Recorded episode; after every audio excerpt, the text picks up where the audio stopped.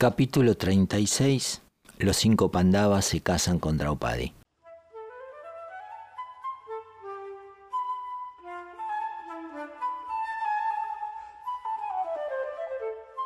Los Pandavas junto con Kunti y Draupadi llegaron al palacio, donde Drupada les recibió lleno de emoción y alegría. Kunti tomó de la mano a Draupadi y fueron a las estancias interiores para reunirse con las mujeres de la casa. Drupada hizo que los cinco jóvenes se sentaran en sillones cubiertos de adornos exquisitos. El rey estaba observando la indiferencia con que los brahmanes acogían aquella espléndida recepción y se dio cuenta de que estaban familiarizados con el ambiente palaciego.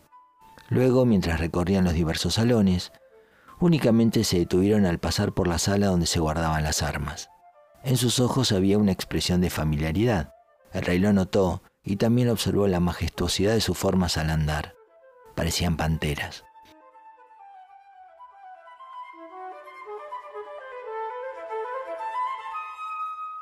Definitivamente estaba convencido de que no eran brahmanes.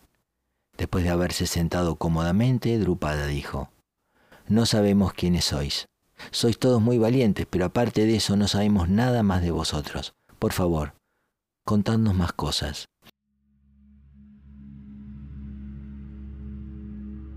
Yudhishthira pensó que ya había llegado el momento en que podían presentarse abiertamente y dijo, No os preocupéis, no somos brahmanes, sino yatrias. Somos los hijos de Pandu, quien a su vez era hijo de la casa de los Kurus. Yo soy el mayor de los cinco. Mi nombre es Yudhishthira. Este es Bhima. El joven que ganó la mano de tu hija es Arjuna. Y estos dos son Nakula y Yadeva, los hijos de Madri. Tu hija ha dejado un lago de lotos para entrar en otro. Encontrará felicidad en nuestra casa. Drupada estaba mudo mudo de alegría. Triste Diumna fue corriendo hacia Bhima y le abrazó.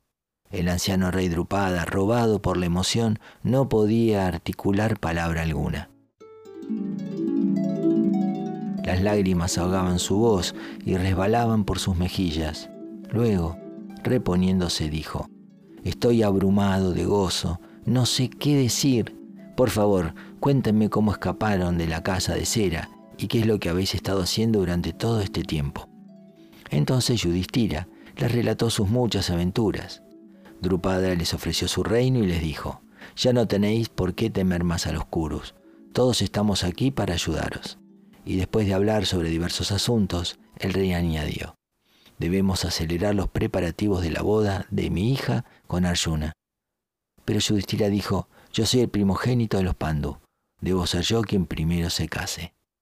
A lo cual el rey replicó, si eso es así, ciertamente eres bienvenido para desposarte con mi hija. Consideraré como un gran honor el tenerte como hijo mío. Yudhishthira sonrió y añadió, por favor no te sorprendas de mi propuesta, pero los cinco hermanos nos casaremos con tu hija. Ella será la esposa de los cinco pandavas. Drupada se puso muy enojado por las palabras de Yudhishthira. No quería ofender a los poderosos Pandavas, pero su proposición iba contra todo Dharma. Así que le dijo, pero eso es imposible. A un hombre se le permite tomar más de una esposa, pero a una mujer no se le permite tener más que un marido. Así es como han sido establecidos por el Dharma de nuestros antepasados. No sé si debo aprobar esto, es incorrecto y es inmoral. Entonces Yudhishthira dijo, comprendo tu enojo. Lo que dices es cierto, no es costumbre que una mujer tenga más de un marido. Pero nosotros somos diferentes, siempre hemos compartido todo, siempre hemos estado juntos y nada puede interponerse entre nosotros, nada puede separarnos.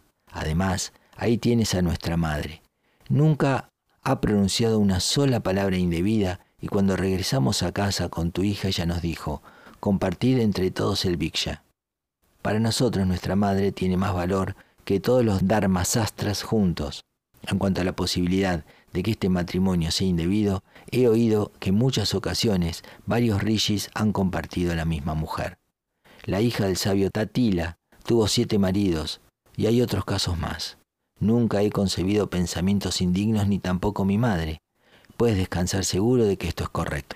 Drupada aún no se quedaba tranquilo con estos ambiguos argumentos de Yudhishthira. Estaba totalmente confuso en cuanto a lo que debía hacer.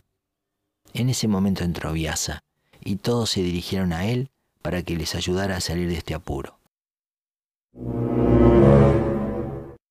Drupada le dio la bienvenida muy respetuosamente. Estaba muy orgulloso por la visita de aquel gran hombre.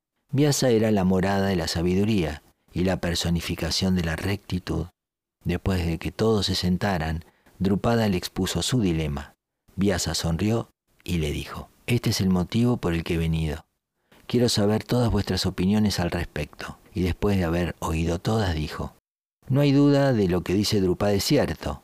La costumbre de que una mujer tenga más de un marido no ha sido muy frecuente en los últimos tiempos, pero sí se ha hecho en el pasado. Además aquí ocurre que toman parte seres divinos. Draupadi en su vida anterior rogó al señor Sankara que le concediera cinco maridos en su siguiente vida. Yo conozco el secreto que hay detrás de todo esto. No se me permite contaros cuál es, pero puedes fiarte de mi palabra. Drupada, no harás nada contra el Dharma consintiendo este matrimonio. No habrá ninguna transgresión del Dharma. Drupada quedó ya satisfecho con estas palabras. El gran Vyasa había respaldado el matrimonio, así que accedió a esta boda tan poco usual de una mujer con cinco hombres.